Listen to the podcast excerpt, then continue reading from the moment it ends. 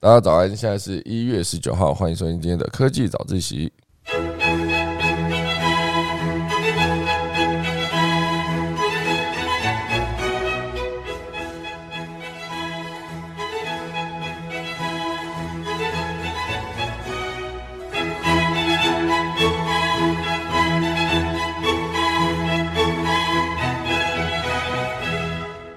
好的，今天科技早起要跟大家分享几则新闻。第一则是关于五 G，哈，美国目前为止呢有非常多家航空公司的执行长联合上书，哈，说五 G 接下来会影响呃航空的安全，而且可能会带来严重的。灾难性航空危机，哇！所以这听起来是非常的恐怖，所以他们甚至已经在思考说，在机场起降的方圆几公里之内呢，是不可以再建置五 G 的基地台的。可是这个跟整个接下来各国要推的大方向，可能是会有一些不同的，就是我盖了，可是它有可能会影响飞安。那当然，同时间也有另外一批人也是这样说：为什么全世界其他国家都没问题，然后只有美国有问题？那这个细节呢，等下来跟大家分享。第二大段呢，会跟大家聊到就是关于 TikTok 哦，它非常厉害哦。它接下来跟了一个呃，算是媒体联播网的方式合作，那有可能会攻占所有的候诊室、健身房，甚至还有汉堡王类似这样子的一个连锁餐厅。好的细节怎么做，大家跟大家分享。第三大段呢，会跟大家聊到是 Seven Eleven，它目前为止也推了一个快超市，之后会主打冷冻生鲜跟外送哦。好，等下钟声过后结束，呃，就开始今天的科技早自习。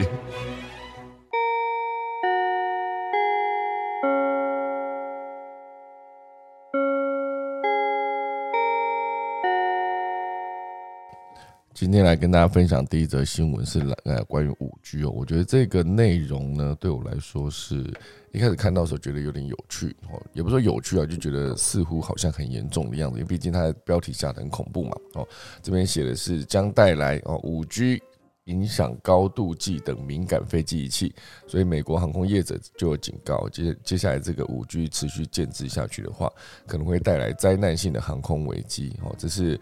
呃，因为美国电信的巨擘 AT&T 还有呃 Verizon 哈 Verizon 哈，它其实新的五 G 服务预计哦一月十九号会上线，就是今天，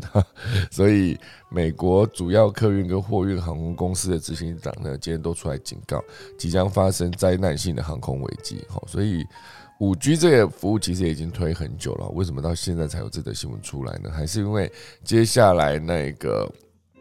新的新的五 G 啊，这个服务，就是因为毕竟他讲的是新五 G 服务嘛。那至于这个新五 G 服务，它到底目标是什么，以及它是怎么做的？好，以及这个多家航空公司的执行长，他就联合写了一封信啊，上面就写说，要求五 G 在二零二二年一月十九号在全国各地上路的时候，应该根据联邦航空总署的定义，哈，就是将机场方圆两英里内，哦，排除在外。哦，所以机场方圆两英里内，如果是没有五 G 的情境下的话，那所有人假设你都在用五 G，然后当你到了机场，诶，它就没有五 G 了，这不是很莫名其妙吗？所以这一个机场跑道方圆两英里内，哦，这范围其实绝对是蛮大的，两英里，毕竟不是说什么五百公尺，不是这种，是两英里。那两英里的概念就是，如果你有一个机场跑道，那你周遭所有的机场的航站，不管它有几个航站，严格说起来，它都应该是都是在。那个机场的这个范围两英里的范围以内，哦，所以主要就是因为啊，这封是由法新社和路透社取得了一个信函，好，署名者就是有呃运输巨擘联邦快递，还有还有 UPS 哈，刚刚讲联邦快递就是那个 FedEx 哈，然后还有 UPS，那哎那个 FedEx 我不知道大家有没有印象，它的一个。Logo 哈，它的 logo 里面其实偷偷藏了一个箭头，不知道大家有没有发现？哈，如果大家现在手边有那个 FedEx 的那个那个看到它的 logo 的话，或者是你今天想要上网去查，它的 E 跟 X 中间有一个箭头，就是刚好可以主打它自己是一个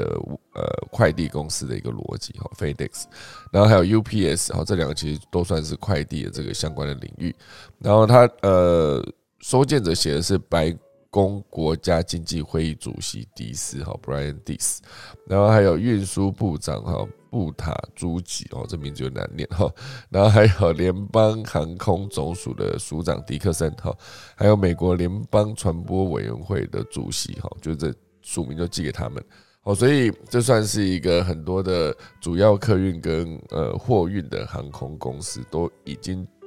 一起做了这件事情。那当然，联邦航空总昨天就表示哦，已批准部分转频器在五 G 部署范围内安全运作，在八十八个受西段啊西频段直接影响最大的机场中，开放五 G 在多达四十八个机场内的范围内运作。哦，所以。这个部分当然后来就是美国航空公司 American Airlines，还有达美、联合航空，还有西南航空，和其他的行业者经常同时写到：，除非我们主要枢纽获准飞飞行，否则绝大多数的旅行跟运输大众，哈，这这个工作上面基本上将停飞哦。绝大多数，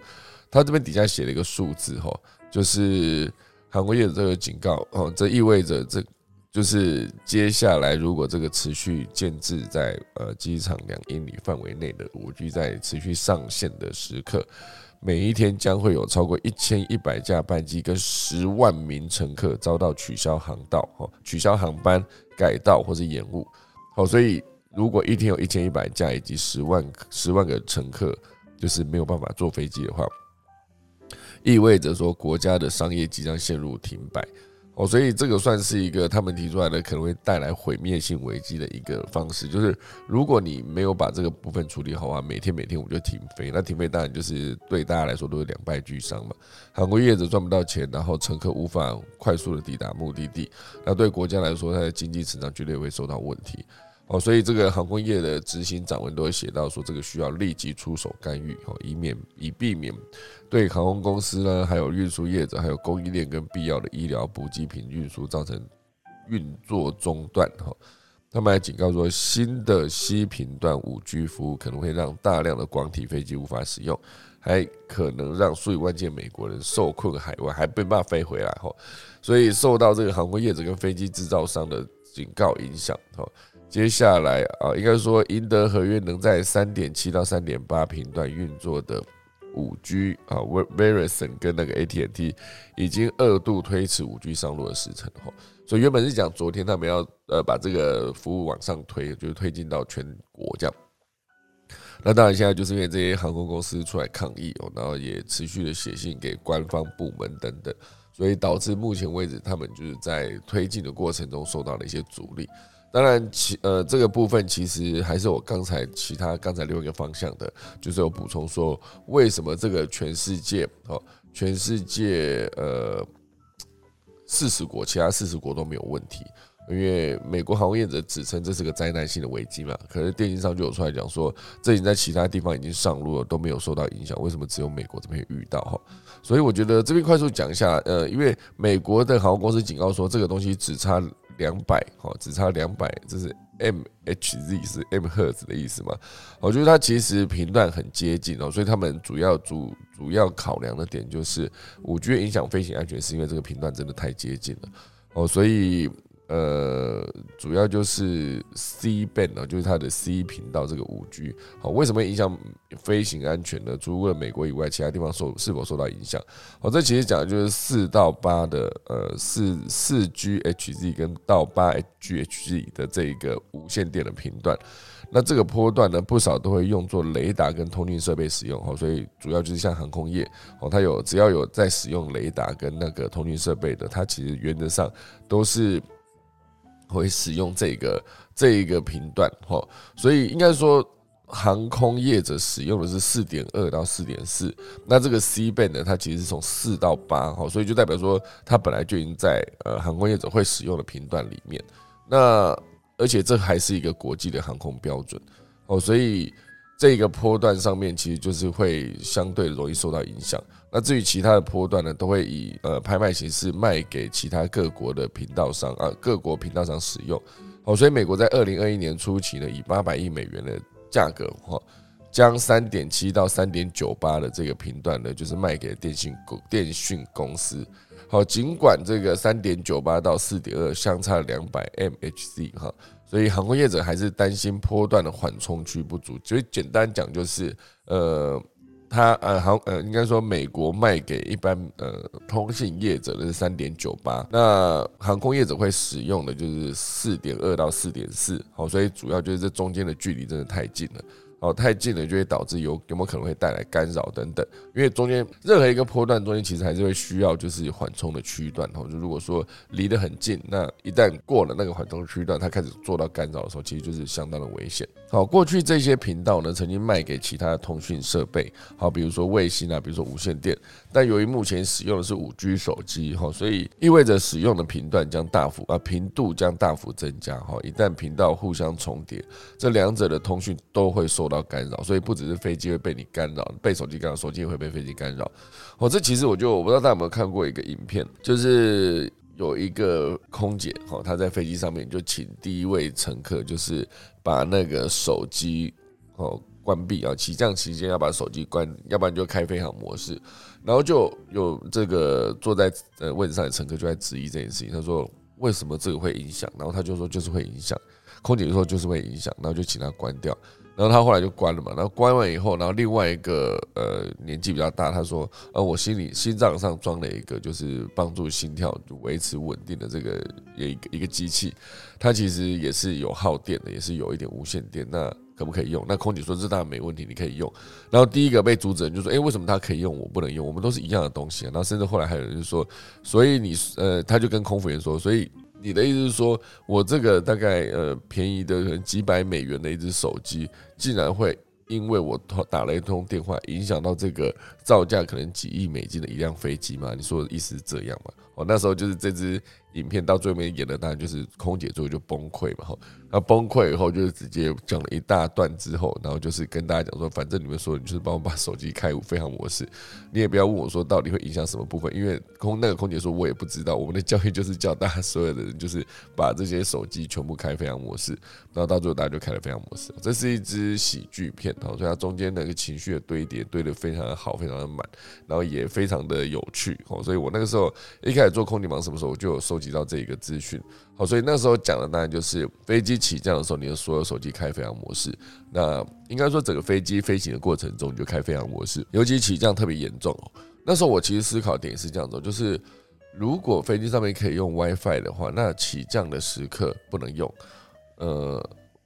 逻辑在哪？好，所以他说的点就是，如果飞，可能就是因为真的起降的时候是飞机在呃，因为其实飞机在地面或者在飞。飞行高度上面巡航的时候，相对的是一个飞机比较安全的状态，因为起降永远都有各式各样的可能的外在的因素啊，比如说侧风啦，哈，比如说呃逆风顺风或是天候等等，它其实都有可能影响飞行飞机起飞或者降落的安全哦，尤其是降落哦，因为降落其实要要参考的东西非常多。我不知道你们看过飞机在降落的时候遇到强大侧风的时候，他们会怎么做？因为那感觉好像相对比较难哦。你自己在看那个强风时飞机下降啊降落的这个影片，你就知道说，其实飞机在下降的时候，是整个飞机是有一点，比如说它原本应该是直直的往前开，就它现在有可能往往右边偏哈，往右边偏呃三十度哈。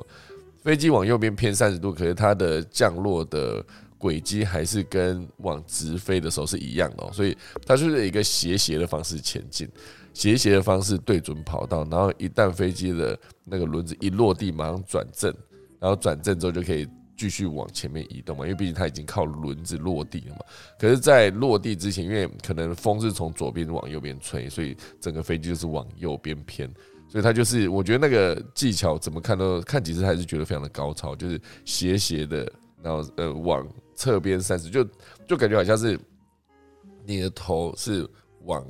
往右边转三十度，可是你的身体是直直往前走那种概念。好，然后一落地的时候，就是一碰到地板的时候，你就就马上把机头转到正前方。好，就是所以我怎么看，我都觉得那个飞机在。降落的时候，其实是一个非常危险的时刻。好，所以大概大概也能解释说，为什么飞机在起降的时候就一定要开飞行模式哦，以免任何有一丝丝的差错或者干扰的存在。好，可是现在拉回来讲这个五 G 的这个频段，因为它真的就是太近了，缓冲区不足的情况下，到最后面是不是真的不只是飞机起降哦，是连特别的其他时刻都会影响飞机的呃运作。好，所以呃。主要这讲当然就是这些影响的，比如说这个这个频段会影响到飞机的高度测量，哦，因为飞机高度测量其实非常重要，特别是在雨中啊、雪中、雾中，或是自动驾驶的降落等等这些部分。因为其实有些时候飞机在飞的时候，它的那个能见度是非常非常低的。哦，当你是完全看不到外面的状况的时候，其实你就会非常仰赖高度测量的这个仪器。我就可以很清楚告诉飞机说，我们现在那个飞行高度大概多高，然后接下来自动驾驶要降，因为也不是说自动驾驶降落，辅助降落的这个时刻呢，其实都会依赖电脑在测量与地面高度之后的自动操作。哦，所以大家当然就是会很担心说，会不会真的影响到飞行安全？那在其他国家呢？哈，因为五 G 的频谱使用会有不同嘛，像欧盟使用的是三点四到三点八。韩国是三点四二到三点七，哈，那香港使用的是三点三到三点五，这一些呢，全部都跟四点二相差一段距离，也就是说缓冲区是够的，哈。像韩国是最早推出使用五 G 的国家之一，使用至今都没有出现五 G 网络影响飞机仪器的案件，哦，所以主要这一次美国特别出来讲，就是因为美国的官方把那个频谱往下卖的时候，就是卖的真的是离四点二太近了，哈，就是。不到两百，因为它是三点九八哦，就其他国家最接近的也是三点八而已哦，然后就欧盟三点八嘛哈，那个香港是到三点五，然后韩国是到三点七，就最多最多是三点八，就还有四百，中间还有四百的那个缓冲区，可是美国那个就是两百多一点哦，所以这个当然就是相对的航空业者为什么要出来抗议？好，所以在部分国家呢，如加拿大，它又采取了进一步措施，就限制在机场范围内的五 G 使用，进一步要保障飞行安全。哦，其实各国都为了这件事情做出了一个呃因应之道哈，就是哦，这也是为什么就是这篇另外一篇新闻就会写说，电信商有表示说，其他四十国都没问题，为什么只针对我们美国？就有一个就说我们美国航空业者就是为什么会出来抗议，说会影响飞行安全。哦，那是因为其他四十国呢，最近最近也是差了四百，而你这个直接拉出来就是只差两百，好，所以当然这个新增的西坡段五 G 服务呢，就是会导致嗯后续可能会有的危险。那信件更预言了五 G 上路之后的灾难景象，哦，就是刚刚讲嘛，绝大多数的旅行跟运输，以及刚刚讲的一一一一一天会有多少一千多万人，吼。一千多万人是无法，哎，我刚这篇文章在哪里？然后就是一天会有数以万计的美国人吼，就是一千一百架飞机跟十万名乘客哦，应该是这样讲，一天会有一千一百架班机跟十万名乘客是无法起飞的状态哦，所以呃，这个部分。最终呢，政府是会干预的哈，因为他干预接下来是意思就是他会延期哈，先把这个部分，就是毕竟我拍卖已经拍卖出去嘛，现在也没有办法，难道是要签一个新的约，就是告诉当初卖到三点九八的人说，哎，不好意思，你还是就改成三点八好，那多的这个一点八，那你就先不要用这样子。可是你当初也已经卖给人家嘛，好，所以这意思就是说，当初在把这个东西卖出去之前是没有做到一个明确的。呃，那叫什么审查吗？还是呃测量？哦，就是没有做好这件事情的前置准备，就贸然把这个频段卖出去，然后导致所有的航空业者出来抗议，说真的频段太近。哦，所以有没有可能接下来美国是希望这件事情是先呃官方当然希望他先延期，再看能怎么瞧嘛？可是事实上，这所有的公司就一直强调说。如果每天持续一千一百架班机跟十万名乘客没有办法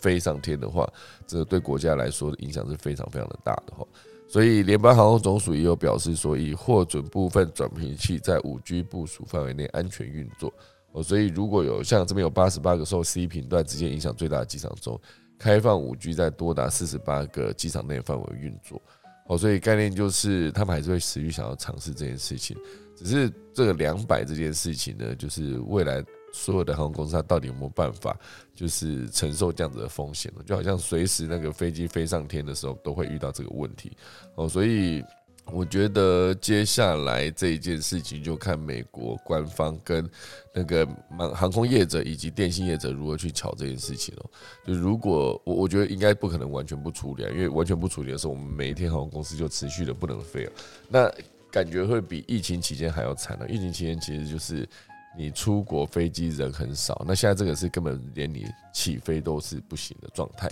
因为毕竟所有的飞行就是安全至上嘛。诶，安全这件事情如果没有顾好的话，那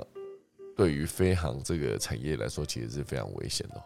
哦，就是可能你看现在有没有可能就是。当然，我觉得全世界目前为止，欧米孔还是很严重啊。可是似乎看起来，现在的这个欧米孔跟之前早期的新冠刚开始出来的时候，就是重症的病患比例是下降的。我就不是说这么庞大的每一个人都直接要去负压病房啊，都要去用用呼吸器啊等等。所以算起来呢，接下来如果这个欧米孔它真的，我在另外一个呃。报道上面有听过一个说法，就是因为它比较轻症，然后它轻症结束之后，它也会有一个呃抗体在身上，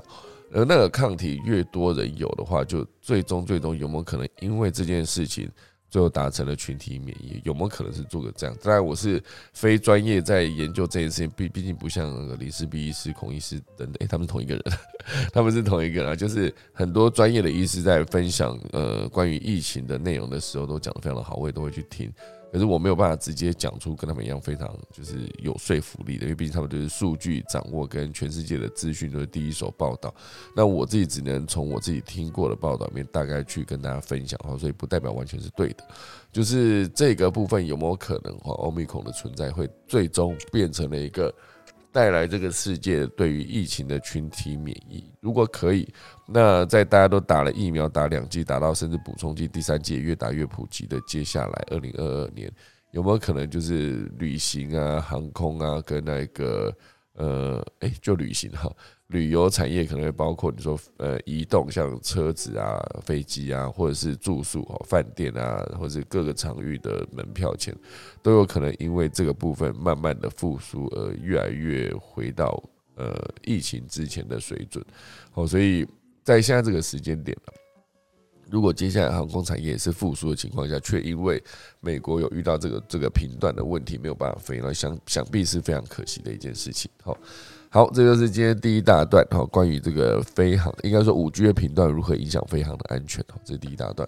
第二大段，我来跟大家聊的就是这标题很有趣，他写的是商业周刊的标题，他写的是不想看到不行。好，TikTok 将攻占后者是汉堡王跟健身房。好，TikTok 呢，其实之前有一个。以网站来看，哈，全球最受欢迎的网站，哈，它甚至还赢过 Google，就是 TikTok，因为毕竟我觉得它在所有人使用 Google 的情况下，它应该会是一个我在搜寻资料，或者是我在 email 上面、Gmail 上面收发邮件，哦，所以相对的，它的资讯量的传输就。就是以文字或者图文方式，呃，图片、文字等等这些东西，它的毕竟不像纯视频网站哦。就是视频网站，当然在看的过程中，它可能就是会传输的资讯还是比较大的，资料量比较大。哦，视频网站嘛，像 YouTube 传输应该也是蛮大的。哦，所以以 TikTok 这个逻辑来看呢，就是。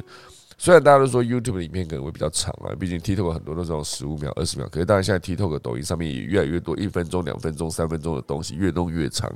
所以 TikTok 是以它强大的演算法这个逻辑呢，让所有的观众哦，就是一看再看，就是欲罢不能。就是有些时候想说来睡前来看一下抖音或者看一下 TikTok 好了，就划个一两次，等你清醒过来的时候，已经又过了两个小时，这非常的恐怖。所以这就是因为它会一直给你你他觉得你会喜欢的内容。甚至有可能就是他丢了新的影片给你，新的创作者的影片，然后他发现，哎，你喜欢这个创作者，他其实在几支之后，他会再推给你这个创作者的第二支影片，他其实都一直在做那个大数据的收集跟分析，哦，所以他才可以让所有的使用者一直黏在上面。那当然，这一篇新闻主要讲的就是以移动装置起家的 TikTok 呢，就是。接下来，他会与专为企业服务的美国串流电视平台，应该是叫 Atmosphere 哈，这些这间公司合作。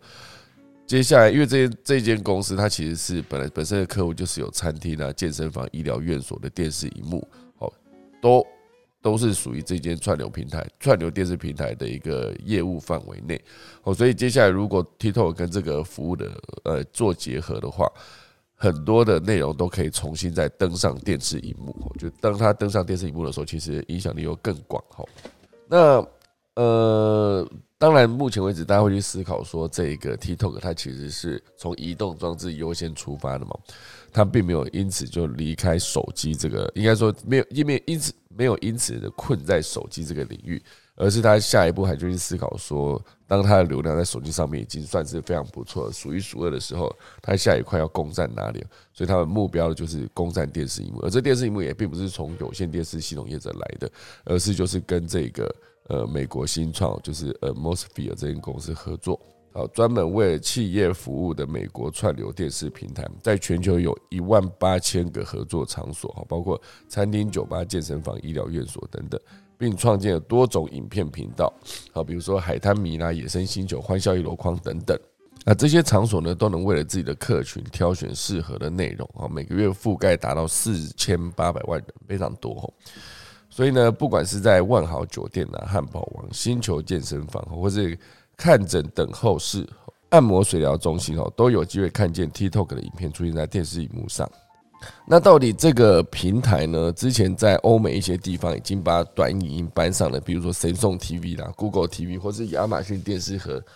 Amazon 的 Fire TV 的电视荧幕，所以这个科技媒体有指出，这次 TikTok 跟 a m o s p h e r e 这间公司合作，象征了它首次竞争，呃，首次进军家外媒体，就是 Out of Home 啊这一个媒体，进一步将版图扩大到户外。哦，你可以想象，大家在看 TikTok 或抖音的时候，它其实就是在手机上面看，所以你很难想象，就是这些短影音的内容放在网络上的时候，你这么快的节奏，它应该是如何一个呈现方式。好，所以呃，方法当然就是这样子哈。呃 m e r s p h e r e 这间公司的特别团队会从 TikTok 的内容资料库里面挑选出适合放在他们平台上的影片，而且重点是他会做一件事，哦，就是移除原音效，哦，就按照不同的场合播放，然后加上自选音乐，或者是调成静音的，百分之九十九的场所是调成静音，可是它会补上字幕。好，最后就是以主题标签的方式组合一个系列影片，好，如呃，Life。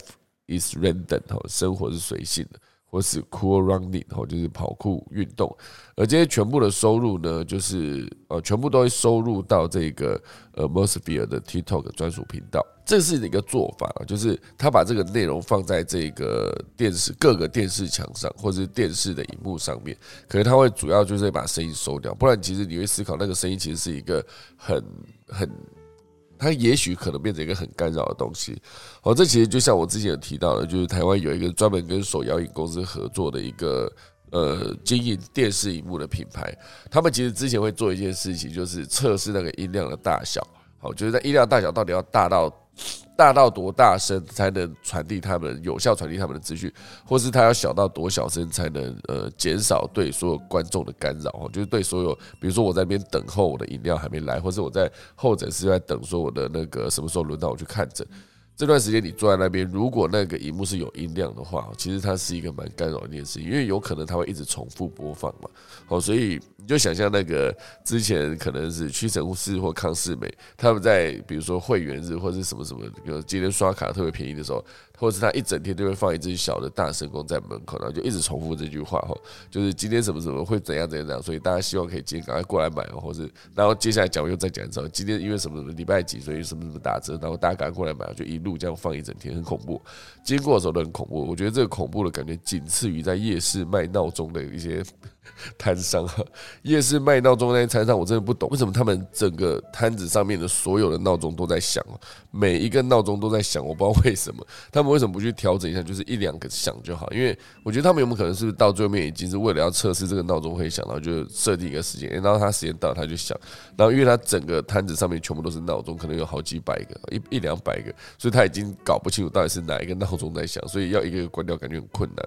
哦，所以我觉得所有的声音对呃，你一个影像已经在传递出去，如果你的声音在持续干扰这个听众观众的话，它其实是一个呃，应该说很严重的状况。好，所以这个呃，科技媒体呃，TikTok 应该说科技媒体 TikTok 有报道，这两者的合作呢，基本上是重新利用 TikTok 的影片以及 APP 上面演算法，它可能不会再推就一推荐，因为以 APP 来说。这些老旧或过时的作品呢，其实不太会再继续推送给就是线上还在看 TikTok 或抖音的用户，因为它演算法逻辑上来就是要让所有人看新的东西，所以以 TikTok 跟这间公司合作，它最好的一个方式就是，它可以让这些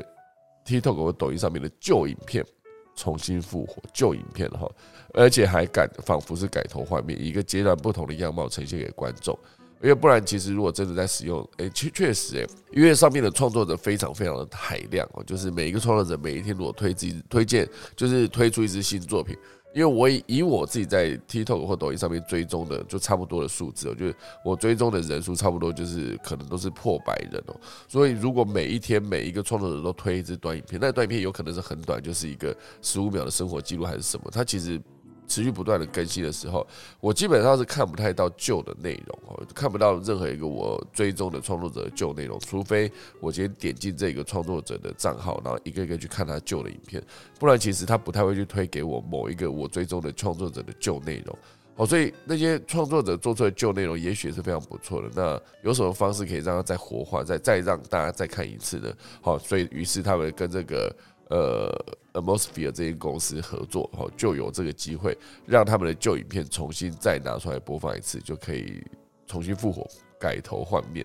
哦，所以。呃，科技媒体 w e r 的连线呢，他也有报道说，这有可能会是 TikTok 成长的一个新动能，而且甚至还可以有一个很大的优势，就是可以突破主流为 Z 世代或网络使用者的限制，来扩展它的受众，这是蛮不错的。就是原本我可能是不看 TikTok 或者不看抖音的一个用户，可是我因为去一个诊间等啊，等候诊室那边等看诊，或者是我在健身房啊等器材的过程中。哎，我就看到荧幕上面就是有这个一个影片，然后这影片其实会做的还蛮精致的。同一间它也会附上一个 hashtag，不管是他们刚刚讲 lifestyle 啊，或是某一个创作者，因为其实以现在很多人在搬运抖音的影片的过程中，其实都可以看到很多影片搬到那个。呃，Facebook 上面或者搬到 YouTube 上面去，它搬上去的过程中，它的整个的影片的账号还是存在的。它是底下会写说抖音的账号是什么，TikTok 的账号是什么，你还是可以快速的透过这个账号直接进这个抖音或 TikTok 的 APP 里面去搜寻这个用户。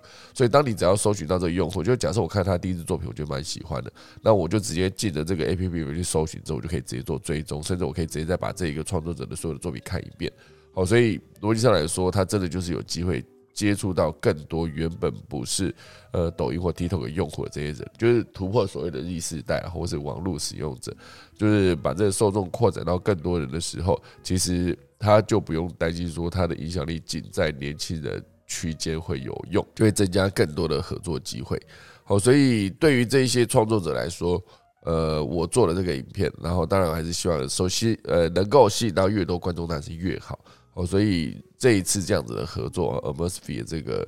呃，应该是这样念没错吧？Amosphere，对啊，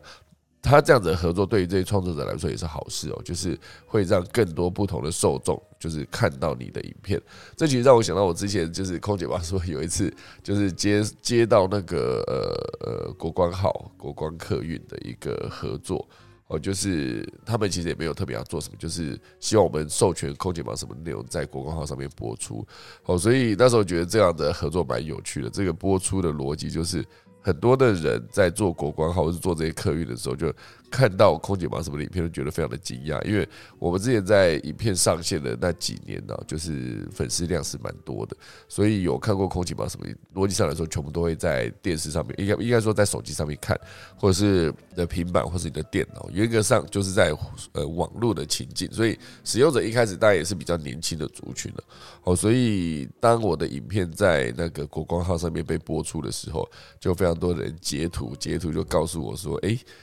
你们的影片是不是为什么会在？还有人觉得我们影片是被国光那个国光坑偷了？我觉得不是，我们是一个合作，当一个播放平台这个逻辑哦，所以他们都觉得非常的有趣。甚至我自己自己在坐车的时候看到，哎，那不是我的影片吗？然后就看到我的公司的名字，因为毕竟有影片跑到最后会有公司的名字的那个 logo 嘛，我觉得哇塞，我的公司的名字真的这这我整个作品出现在国光客运上面哦，它都是一个某种程度上能够接触到更多原本不是属于你用户的一个族群哦，这其实是一个增加影响力的机会。那当然呢，也是有评论员在讲说，进军电视那其实是凸显了 TikTok 的广告野心哦。因为这是一个社群媒体营销专家说的。他说，呃，主要用户目前为止，TikTok 和抖音都是年轻人嘛，所以局限了非常多的广告机会。但是登上电视之后，对扩大受众、取得更多数据或是增加影响力都是有好处的。好，所以这有可能这就是。TikTok 的下一步的布局就是广告这件事情哦。那这家全球最受欢迎的网站呢，能够借此吸收更多的广告商，就进一步会威胁到其他的社群媒体了。确实呢，TikTok 将无所不在，就是它里面是一个非常好的机制啊。我官方提供的平台就是让你简单易用，然后还可以让你快速的切换下一支。目前为止，这个短影音的切换就是我不喜欢这支直接往上滑，它就直接进下一支，完全无痛，甚至高清满版的转移这个画面的逻辑是在 YouTube 上面是非常大的这个差距。这个使用情境，我可以在呃抖音跟 TikTok 上面快速的划掉非常多支影片，可是在 YouTube 就是你点下一支影片的时候，它其实会有一个 loading，loading 过程中，然后你还在电脑上面观看过程中，你还要去开满画面，然后甚至你有些时不时你得要去转动手机的方向。因为毕竟我自己的习惯就是，如果这支影片在 YouTube 上面可以看的话，我一定是把它打横看满版啊。除非我发现这支影片不如预期，我再把它打直，然后收回来之后，然后再去点下一支，下一支点完之后再打横再满版。这其实中间的过程中，你在看 TikTok 和抖音的时候，你就是下一支、下一支、下一支一直看的时候，其实你可以在这整个切换过程中，你已经看了好几支的 TikTok 的影片。哦，所以我觉得这一间年轻的呃，相对观众比较年轻的这个公司，虽然像之前大家都会觉得。说 TikTok 的小朋友在看，或者小朋友在玩，这样在拍的。可事实上，真的往里面找好的内容还是很多。就我一直强调，我还是有在上面找到非常多的写剧本的灵感，或是我发现，哎，他们的喜剧做的很好，那我就会去参考他们的逻辑，就是他们的逻辑节奏是怎么拍的。然后还有一个东西就是，呃，我去看他们的内容的时候，有一些学学到的资讯哈，比如说，呃，如何设计简报哈，然后如何剪接，然后如何做好一场演讲。或是如何跟年轻人沟通，或者里面还有很多就是教英文的，哦教毛笔的，还有一些是一些手工艺的人，他做出了一个厉害的手工艺等等，这其实全部都是。就看你怎么使用，看你怎么定义这个内容。毕竟它里面就是告诉你说，我这边就是有这么短的很多的短影的优质的内容。当然烂内容也是有了，我自己也是划到一些，就发现哇，这内容真的烂到爆炸。可是好的还是我自己持续搜寻之后，就是我一直强调嘛，我之前有段时间我对于做简报设计是非常着迷的。我就会觉得如何把简报做的是资讯简明易懂，同时高端大气又美观这样。所以我就会找到非常多的关于配色的、关于自行使用啊，或者是自行。大大小排版，各式各样的可能性的那种设计简报的那个影片，应该说频道。所以我我看了几支之后，觉得哎，他真的是很大量的推荐给我，就是各式各样的优质的关于简报制作或者简报的设计的这一个平台啊，应该说频道。好，所以我就可以点进去每一个我喜欢的这些教学的创作者，然后就一则一则把他们的内容看完。我觉得真的是很多东西是可以直接拿来用的。就是哦，我觉得这个设计对我这次要做的简报来说非常有帮助，我就直接拿来用。所以我觉得这是 TikTok，我觉得目前为止很强的一个逻辑。哦，这当然讲到这个内容的制作跟频道哈，那还是不得不提还有另外一个，这是我今天收集到另外一篇文章。呃，这是 Netflix 执行长哈，他受到一个访问的时候提到了一个内容。哦，大家问到说你的对手是谁哈？其实最早最早在那个迪士尼 Plus 还是还没有一个雏形，还没有这么完整的上线之前呢，大家去访问那个 Netflix 的创办人、创办或者执行长，他们就会说，呃，请问你的对手是谁？那时候他们的说法是，我们的对手只有一个。呃，一开始大家会以为他要对焦的就是迪士尼或是 HBO 嘛，哈，就他说不是。一开始他的对手只有一个逻辑，他说的是我的对手只有一个是人类的睡眠时间，哈，意思就是说，只要你人类眼睛是张开的，只要你是非睡眠时间，你是清醒的状态，他都是我的观众，哈，就是他那个呃。Netflix 会把那些所有观众，只要你醒的时间，就是可以来看 Netflix，因为他们就是对自己提供的内容有非常大的呃信心哦，所以一开始他会觉得。他们的对手是人类睡眠时间，后来当然是那个迪士尼 Plus 上线之后，因为它携带了强大的 IP 优势，可能有包括他自己迪士尼内部本来就有的作品、就有的动画作品跟 IP，它里面也结合了漫威，结合了国家地理频道，所以有一段时间你会觉得说，好像订迪士尼 Plus 是一个非常划算的一个行为，那当然就秒增加了非常多的用户，所以那个 Netflix 当然也会比较正视这个问题。可是后来现在大家在访问，就因为毕竟元宇宙的风潮非常的夯嘛。所以当所有的人在访问这个 Netflix 的执行长关于元宇宙这件事情，他又说在元宇宙里面呢，我们必须是一个开始关注这个平台发展的一个进程。目前为止，因为呃，这个执行长他其实有表示吼，就是元宇宙接下来会影响 Netflix 的版图哦，所以像这个元宇宙的时代呢，很多人在做合作嘛，而这个瑞德哈斯蒂呢，就是他的执行长。之前我看了一个是当一千个失败的点子之后吧，这这部书这这一呃这本书就是在写呃这个 Netflix 一开始的创办人跟这个瑞德哈斯汀吼哈斯汀啊对跟他合作的整个过程，如何把 Netflix 做出来？Netflix 在上线的前一年前三年了，一路就写写到上线前一个礼拜，然后上线当天，上线后一个礼拜，然后一一路走到后来这样，就好像写了好几年的这个记录。那现在大家在访问说他的对手到底是谁的时候，他已经不是说是迪士尼了，他目前为止说的是《要塞英雄》哈，《要塞英雄》是一个游戏哦，是一个线上串流呃，应该说是一个线上游戏。那它的逻辑来说，就是你为什么一个做视频网站的人，啊，你会把自己的对手定义成是一个线上游戏？为什么不是同业呢？为什么不是那个迪士尼 Plus 呢？那因为这个《要塞英雄》它其实不只是一个游戏，而是它是一个超越游戏的生活空间。然后在在元宇宙里面，那不止你可以在里面扮演一个 Short Night 一个电影节哈，你甚至还可以是就《要塞英雄》其实也是首次发表 BTS 舞蹈版 MV 的地方哦，甚至也是全球知名歌手的演出场地。哦，如果数亿人在元宇宙平台要塞英雄消磨时间，就会减少 Netflix 的收看机会。这就是 Netflix 执行长关注要塞英雄的一个原因哈，因为这个战场已经超越线上跟线下，已经延伸到元宇宙的空间里面了。这个部分其实非常有趣哦，因为一开始大家想说线上那个战场哦，就像我昨天提到那个新闻嘛，就是为什么 IMAX 执行长会觉得说电影不死哦，因为他觉得还是人们有看好内容，而且是看。那个呃，声光效果非常好，或者那种动作片，那种大大场景、大爆炸，或者等等那个画面非常的刺激的那个画面，还是需要大的电影院。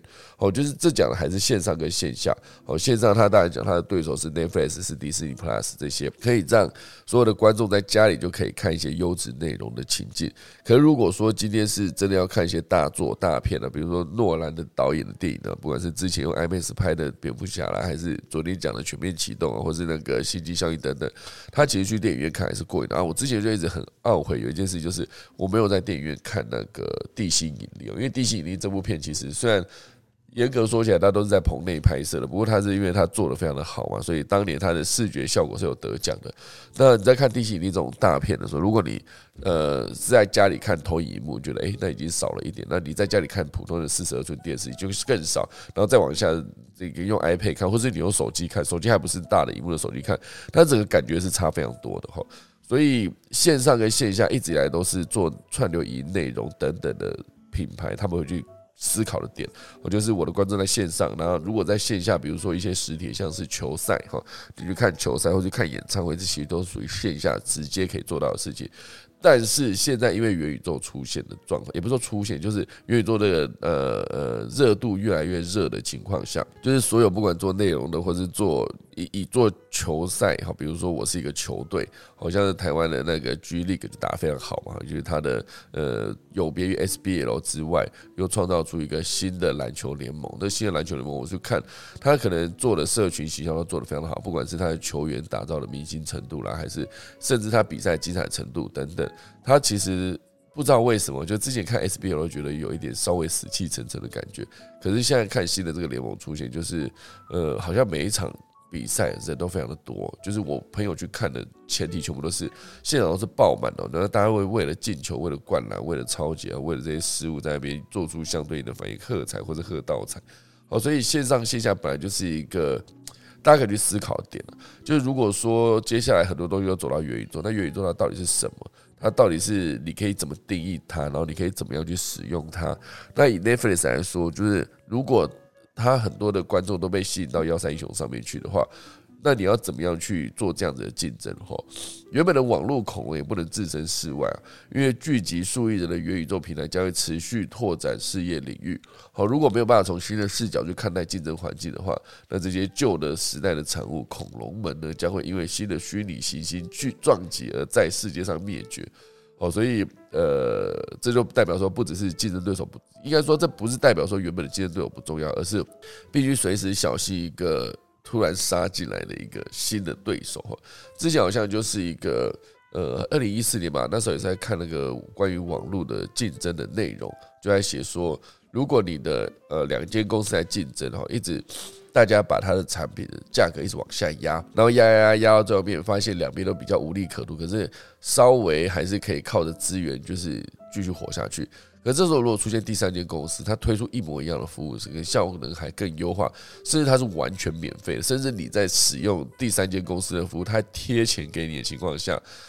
那。第一间跟第二间公司，他们就会先相对非常的紧张，因为这竞争会非常的庞大，因为毕竟对手根本不靠这个东西获利。就像那时候，以假设随便以以用那个 email 这个信箱这个逻辑来看，如果 A 公司用 email 信箱给消费者的提供的价格是什么？一个月一百块，那 B 公司觉得我你让泰国给你一个月五十块，那 C 公司出来的时候，因为 A、B 公司可能会收到这笔钱的时候，就可以变成他们盈利的项目之一嘛。可是 C 公司它如果逻辑上来说，它是我免费让你使用这个 email，可是同时间我在取你使用 email 的时候，我可以取得你的数据，最终他们是拿数据应用来卖广告，这其实就是 Google 正在做的事嘛。哈，Gmail 的使用让所有的消费者免费使用，然后 Google 收取到消费者免费使用，他们最终就会得到一个所有人为什么要收集这个关键字，就代表是这个关键字有热点，有热点的时候就有广告效应的可能。哦，所以这是 C 公司突然间就用这个免费的服务，在另外一个盈利的项目上面，就是直接打败了 A、B 公司，类似这样子。哦，所以原本就要去思考说你的对手到底在哪边呢？因为他根本有可能现阶段更不存在。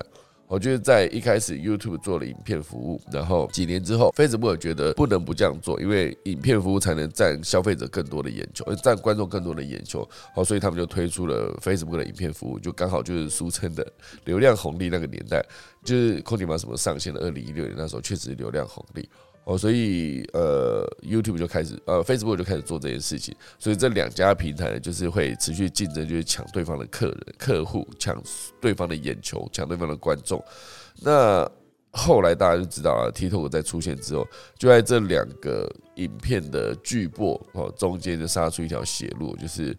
确实现阶段他靠他演算法，跟他靠他的知识以满版高清的切换、快速流畅的那个找下一支这个逻辑。就确实是某种程度上就是打败了原本的影片服务，当然我觉得客群不一样这一次还是有差了哈。好，所以目前为止呢，接下来这个 Netflix 它其实就是会做一件事情，就是跟更多的人去合作，好去打造一个融合虚拟跟现实的一个呃沉浸式体验的剧哈。所以他们接下来元宇宙游戏公司，他们就是呃去做了一个演出，这演出其实会有一个没有第四道墙，就是我不知道大家有没有，大家知不知道第四道墙哦，就是。你今天呃台上有舞台剧在演啊，然后你在台下看，那其实你就是那个第四道墙，哦，就是你是在墙外往内看，因为你以台上那个舞台来看，你你看得到就是。背后，然后还有两侧，你可以把它想象成台上搭了一个屋子。可是如果说这屋子的四面墙全部都封起来，你在台下也是看不到的。哦，所以原则上它是会把第四面墙就是打开，就是让你可以从台下往上看，看到这个屋子里面演出的所有事情。那当然，如果说你真的要打破第四面墙，你观众甚至可以直接上舞台去跟演员一起互动。这其实就是一个可以直接做更好的延伸的一个方式。哦，所以现阶段很多的品牌，他们都是在合作打造一个虚拟现实的内容，而且很多的公司也持续在投资元宇宙的领域。哦，所以像之前中国，就比如说呃那个。呃，百度推出了他们的元宇宙服务，叫做熙壤嘛，希望稀土壤的壤。那腾讯也推出了很多的品牌，呃，比如说精品跟电子跟娱乐，都已经在跟元宇宙的平台合作。我觉得目前为止，游戏其实也是一个很大的一个领域吼。所以在制作虚拟空间方面，领先企业的 Unity 跟 Epic Games 哦，其实大家都有在思考说要跟谁做跨界整合，可以签跟谁签合作备忘录，才能。获得最大的利益，好，所以在元宇宙这个逻辑面，它当然是需要去理解所有的顾客，好，那每个顾客都有多面向的人格嘛，那当然还有另外一块，就是 Z 世代目前为止是最懂元宇宙的，哦，所以要理解 Z 世代变成现在重要一个课题哦，因为这就是这一批一九九零年到二零零零年初期出生的 Z 世代，就是网络原住民哦，Metaverse 的 Native 这个原住民世代，所以他们从小就已经习惯使用网络，哦，都是存在在虚拟环境中，甚至他们还会持续打造自己的自己在虚拟世界上面的样貌。哦，所以如何做好内容，如何进入元宇宙，如何吸引到 Z 世代的研究，接下来是所有要做内容的人一定要去思考的一件事情。啊，不管你是 Netflix 这种平台，然后不管你是迪士尼 Plus 用重大的 IP，这其实全部都是一个重点。其实现在运用五感打破第四道墙的未来时代已经来临。哦，不管是在做内容、做影音、做服务、做娱乐，其实做所有的领域都必须好好的思考这件事情。好，这就是今天讲的第二大段哦。那第三大段呢，会跟大家聊到，就是时间也很短哈。Seven Eleven 推出了一个呃冷冻食品，这其实光包括我家旁边的 Seven Eleven 都变成这样子。他之前有一段时间休呃大概歇业了一个，就是整休一个月。那一个月之后呢，他其实哇塞，他整个冰箱陈列完全不同了，就增加大量的。我发现我在那个家乐福买得到那些生鲜啊、鸡胸肉啊，或是那种牛排、牛肉等等，它其实全部在 Seven Eleven 都买得到了哈。哦，所以接下来它整个呃，Seven e l e 推出的是一个 Open Now 的快超市的概念店。哦，所以说的冷冻啦、冷冻食品啦、生鲜啦，还有各式各样的陈列扩增了四倍哈。就是他们主要是靠什么样的商机呢？因为这些便利快超市的 Open Now 它的概念店，接下来它真的就是想要主打，不管是你可以来店里面买我们的生鲜跟冷冻食品，同时你也串接外送平台，就是跟 f o o p a n d a 合作。当然，我的 Uber E 上面其实也是点得到 Seven Eleven 的东西。哦，所以主要就是抢攻线上线下的生鲜超市商机。我之前就有一次，有一次，因为那时候五百亿才刚开始跟那个 Seven 合作，所以他就主打了一个东西，叫做我可以给你那个，只要你在 Seven 上面，在五百亿上面的 Seven Eleven 购买什么商品的时候，他可以给你一个折扣，而且折扣还蛮多的。我记得那时候好像是可以，只要你买满两百五十元的样子，然后就可以折一百块。还是买满三百五十，我有点忘了。总之就是它折扣减就是折一百块，所以那时候我就直接下单了一个我巷口走路大概就是七十秒就会到的地方的一个 seven，非常近，然后就下单，因为有折扣嘛，我就下单，然后。果然就时间很快哦，一下子就是在十分钟以内，那他送来。毕竟他走路的距离只有七十秒。我那时候来外送，那个外送一定也觉得很莫名其妙，这么近为什么不自己去买？可是我那时候我当然我平常我是会自己走去，只是因为那天刚好就是你订了，反正他就是折扣嘛，那我当然就去拿折扣，直接去把这个零食啊，把那个什么食物买一买哈。所以目前为止这一间第一间的 Open Now 的概念店呢，它其实是会开在台北最大行政区士林哈，临近社子岛的吉星门市。在设置岛附近的机器门市，它是一个扩大设置冷冻跟生鲜结构的专区，它会采取一个叫做前店后仓的设计，实体的店铺，然后从卖场的陈列啦、仓储空间到冷冻冷藏的设备都有，都比一般的门市扩增四倍，哦，所以整体的商品选项已经超过三千款，是一般店型的两倍。哦，目前为止会持续朝商圈需求优化扩散服务到其他门市，主要就是在抢攻线上线下的生鲜超市商机。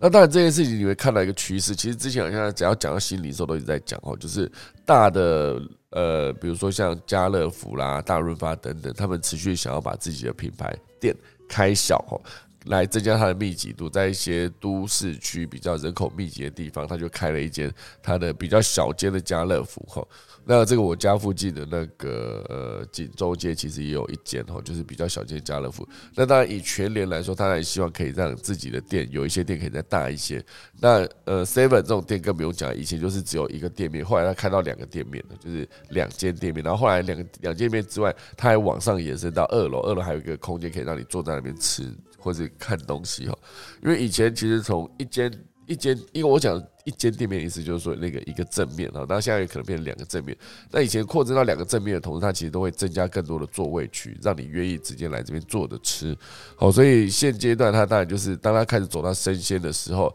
它其实会需要空间可能更大，因为毕竟你要陈列这些生鲜的冷冻的，需要冷藏柜跟冷冻柜。好，那其实全部都是会摆在他们的门店。好，所以整个形态已经越变越不一样。我觉得它的门市的租金成本以后也会越来越高，因为毕竟它的面积很越来越。大嘛哈，所以当然他一定有思考过这个点啊，就是我一旦把我的店面积开得更大，那我要获我要如何获利，一定是一个重点。哦，所以生鲜冷冻这件事情永远都是。呃，门槛更高的哈，因为以前所有的食物，比如说一包泡面、一包饼干，它在物流配送过程，它不更不需要冷冻，好，更不需要冷藏，都不用。顶多以前的 seven eleven 就是好，我的茶饮类，好，可能它纯吃茶，可能说几度在那边配送，它是一个有冷藏的逻辑。可如果说当你大量走到所有的东西，食物啊，或者生鲜，或是刚刚讲冷冻食品啊，这些肉类等等，它全部都会整个要去重新思考它的冷链物流这件事情。哦，所以。这当然还是一个需要去思考的点哈，就是接下来呃，Seven 原本在做，不管是在外送平台或是门市的冷冻生鲜专区，目前为止近时近一段时间来都有一到两成的成长。那现在小家庭哦，大家都会有这样的需求，甚至我之前看那个呃，收集一些资讯的时候，发现现在。对岸他们正在做的事情，就是会大量的配送那种已经切好、处理好的食材。假设我今天要想要做一个那个糖醋排骨，好了，它就是里面的食材包里面已经帮你处理好所有的排骨，洗好、切好，然后还有冷冻排骨，那那那个冷糖醋排骨应该要用的配料，比如说他会帮你切那个呃。一块一块的那个呃红椒或者黄椒，然后还有一些配料，假设你要放蒜头，要不要放葱啊等等，全部都全部帮你切好。你拿回家的时候，直接丢在那个锅子里面炒一炒，按照那步骤，可能两三分钟内就搞定。因为现在很多人想要自己煮自己吃，感觉比较健康嘛，可是同时他又不想要。不想要呃自己买东西回来切，比如说你真的要在糖醋排骨里面放一些那个一块一块的那个青椒、青呃红椒或者黄椒、甜椒，然后你要自己去买，买完要切，切完还要切成那一块，而且还要保存，而且其实你只想要在这个地方有吃到这个东西，就是它这个配料，而已，你没必要买一整块，就是买一整个，所以你买一整个你又吃不完，所以这一些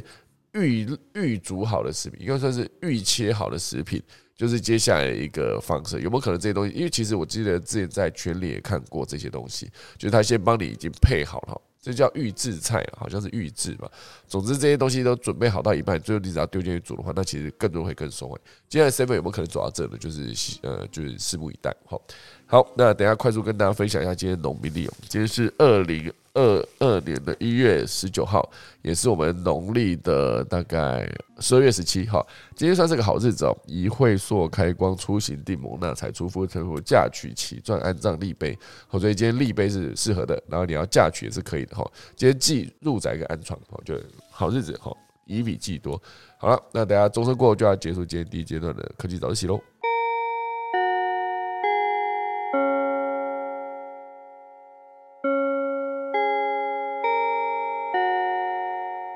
哇，今天打完钟刚好八点的时间抓的真准啊！虽然我今天第二则新闻讲完已经是五十四分了哈。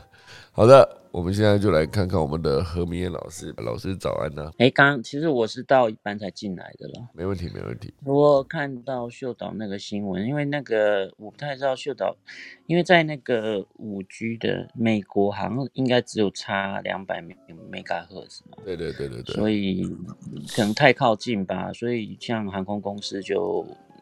都警告这个部分是不可用，所以目前应该是暂缓啊。我听说是这样子。嗯，那那个欧洲这边比较没有问题，因为欧洲好像最高是到三点九或是三点八，好像也没用到那么高。嗯，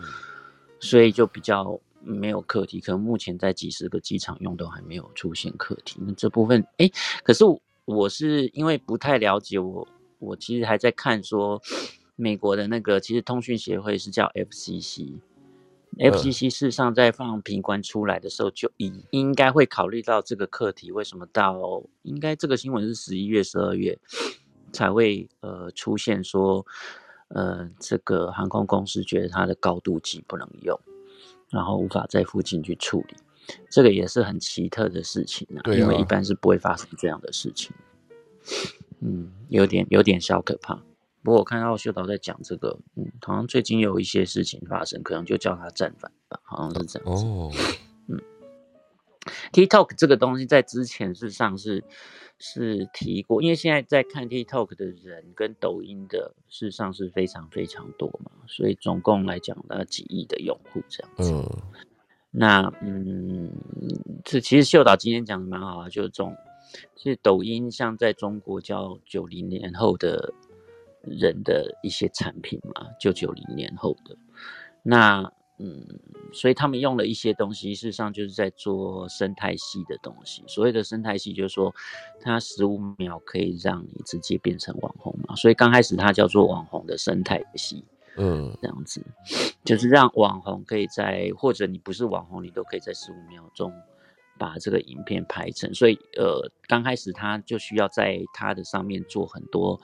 很易用的易用的工具嘛。这个我就叫做嗯，在之前介绍说叫做限制型的人，我觉得他有一个任务是大家都可以完成的，然后很多人可以很快速完成。那 TikTok 其实算是一个极致啦，只有十五秒而已。那他就把这个可以完成的，把音乐跟滤镜。呃，都放上去，所以你很容易创作嘛。甚至我知道创作者创作出来的影片，或者利用他工具，不要照他的方式拍片做出来的影片，事实上都还让专业拍摄者觉得说，哎，做出来的简介都非常好。所以他其实极度让那个创作的门槛降低了。嗯，这是一个嗯，在做生态系的时候很重要的，就是你让东西易用嘛。像苹果在做生态系是一样的，他用手机的方式，然后用 APP。所以它的把手机这个东西使用手机变得非常非常容易。那第二个部分就是让很多人像苹果做生态系，就让很多人进来做 APP 嘛。嗯。那如果以 TikTok 来讲，它就是让这些 KOL 可以开始变 KOL 的人，可以有很多红人的社群来支持。嗯。那这是第二步，就是它让很多人可以进来参与这一个生态系以后，可以得到利润。就是你把这个。一些 partner 的群组建起来，那以 A 以那个嗯苹果的 iPhone 来讲，事实上就是它的这些 APP 的外部的团队。那以 TikTok 来讲，就是 KOL 培养的这种红人社群。那他在做那个商业变现的机制嘛？那这种商业变现机制就彼此分润，或者可以做很多的认证。它可以在很多，它可以用嗯所谓的多频道联播的方式。去签约嘛，那他就有办法，这些机构可以跟这些 KOL，呃或红人的社群来合作，合作以后事实上就有分润机制，这部分就会让你的整个生态系打开来。嗯，打开来以后，它如果这个是成立又有生态，呃又有商业变现机制以后，就他就设立规矩，让很多人想要成为红人社群的或者 KOL 的就可以直接进来，所以它快速的放大这个参与的。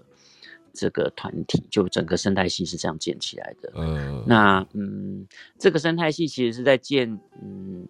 整个企业事实上在目前要去当内，事上是很重要的了。就是第一步你的限制型任务，第二步你要把这个嗯合作的机制建起来以后，又能够分润，这两个机会验证到的话，你就把这个规矩放在你呃放出来以后，大家会自动来参与，所以别人会靠自己的资金来支持你。那这是生态系里面很重要的一个机制。那台湾事实上有几有几个计划开始做这样的东西，比如说。有一些呃饮料呃饮呃做茶饮的公司，事实上在现场，他会开始去跟很多的小农合作。可是这类因为目前的合作都还是比较线下的方式啊，在线上就比较少，所以它扩展的机会就变很低。第二个是他们的我们的任务，事实上现在都还。比较不是从内容或应用发动，就是数位的内容跟应用发动，所以事实上速度都会很慢呐。那台湾有几支计划，事实上做了三四年都在做这样的事情，不过事实上还是有点难，就是在数位的部分，台湾在内容的创建啊，还有像游戏规则，赶快呃，就是可以快速成立，然后吸引很多眼球，在这部分还是速度还是慢，所以呃，可能还需要几。一些时间来赶上，大概是这样子。这是我呃，其实也花蛮多时间在看的，叫做企业的生态系经济的做法，大概是这样子。嗯，OK OK，好的，感谢老师。我觉得这个其实就做都是趋势啊。我觉得现在很多东西已经没有办法单纯讨论一件事情，它好像跟很多东西都必须整合在一起。没有办法，就是第一时间就是在这个这个维度上面去看事情。我讲维度，感觉我好高级啊！在不可能在这个只看这个领域，对 对，不觉得吗？这个这个维度这件事情，我那我会听一些那个，就我会去去听那个得到 A P P 上面的一些内容啊。那些内容其实常常就会听到一些就是呃不属于我们这边的用语，这样，因为久而久之反正也蛮习惯的。比如说像之前那个啊复盘啊，就是每一次活动报告你会要检讨，因为检讨听起来的攻击性比较强嘛。复盘好像就是重新去思考一下你整个的过程，类似这种，然后就听久就拿出来讲，或是那种就是维度类似这种，好像也是。对啊，就像以前当兵的时候，有些用语 会混不会混杂在一起。对对对对对对对对对，就是有些会这样，好像哎，一开始就是没有发现它到底是哪里来的，然后就是听多了就拿来用这样子。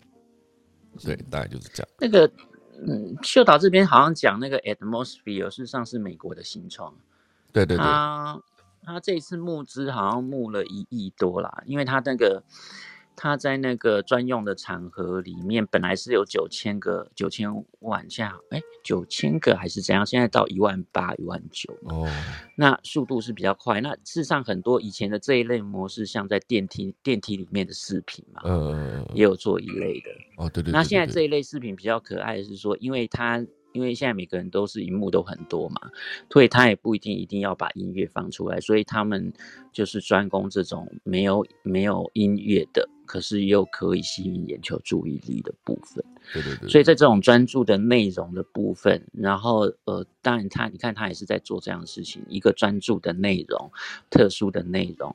然后自己有一个方式去把这个部分，呃，达到它的这个特殊性，又吸引眼球，然后再跟不同的场所去合作。很多的现在都在处理这样的事情，就是也是用生态系的方式在做这样的事情嗯。那可是就是说，第一个我们的内容很有吸引力嘛，第二个你要跟人家分润的做法是怎样？可是规则是由你来定，不是由对方来定，这样你就有机会把自己的生态系建起来。嗯，没错，一样的方式。是的，是的。好的，感谢老师今天的哇详细的分享。然后，好，我们等下再来看看我们的 我们的郭芭比在不在哦？看看他今天要提供我们什么样的新闻呢？对啊，我今天第一时间没有赶上你的早安啊，可惜啊，以前都是从 哎哎开始的哈，现在是变早安了。好，早安，看你想要讲什么都可以哈。不要限制我的用语好不好？你每讲一个，我就要改 一个。这样子，所以你明天就不会再讲早安了，对不对？我明天对我就要把它改掉。OK OK，午安什么的。那我明天在 Q 你之前，先 Q 芋头叔把你要讲的东西讲完，因为他就是一个这么爱模仿别人的人。好，你跟你讲，跟你讲。啊，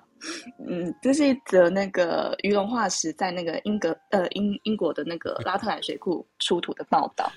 然后这个化石它本来在发现的时候，一开始是只是在水库进行就是那种例行的排水作业。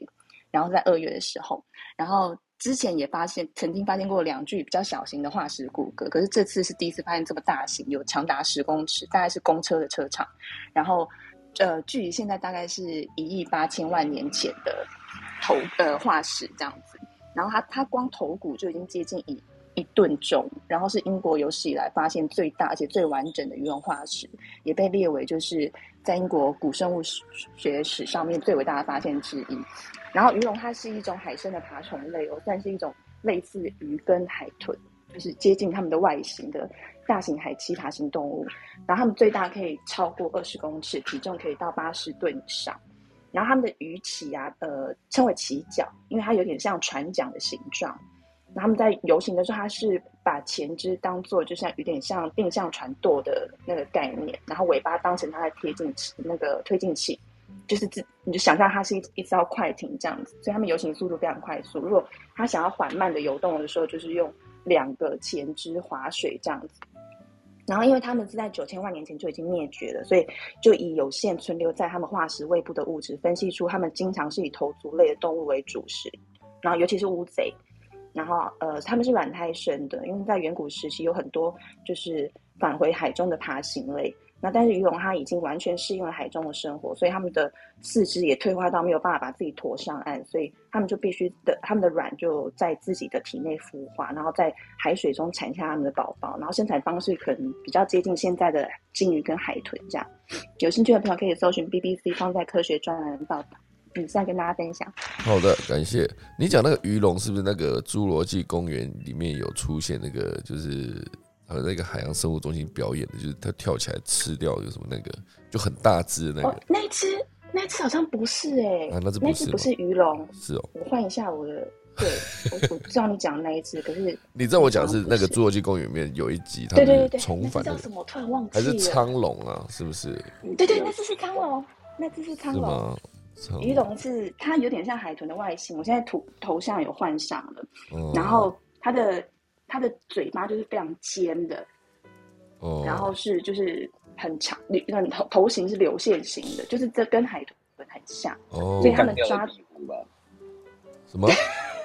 哎，你看一下它的比例尺，它旁边是躺一个人呢，哦，还有躺一个很小的人，鱼龙是不是？对，鱼龙。鱼龙很大，是不是？你说它头就一顿，不是？头就一顿啊，跟中华三菱的那个 Verica 差不多重。哦，那头就是一个 Verica 的重量，对不对？原来 Verica 是一吨的。哦，OK OK，这是二十二点四亿年前的巨大鱼龙化石，是不是？头骨就比成年人还大。哦，OK，哇，好大哦！呃，就那边。观观看它很大，这样。好的，我们感谢古巴比今天带来的鱼龙的新闻哦，让我还跟苍龙搞混。苍龙那个苍龙是三点水一个仓库的仓嘛？哈，那个苍龙印象还蛮深刻。沧沧桑的沧，沧桑的沧。哎，不是沧桑的沧，不是，对，就是水字旁。还是它是沧海桑田的沧，对不对？对对对对对对对，没错没错。好的，感谢今天的鱼龙的故事。好，就是每次都是你你只要一，其实我觉得。可能大家都跟我一样，我都会很期待你今天到底要讲什么东西，就 在讲哪一个动物这样子，还蛮有趣的，好不好？每天都有点不一样。好了，我们感谢我们的何明燕老师跟我们的郭芭比每天的分享，就是为我们的节目带来丰富度，好不好？好了，感谢大家今天来收听科技早自习，今天一月十九号的版本，好不好？那我们等一下钟声过后就要结束今天的节目喽。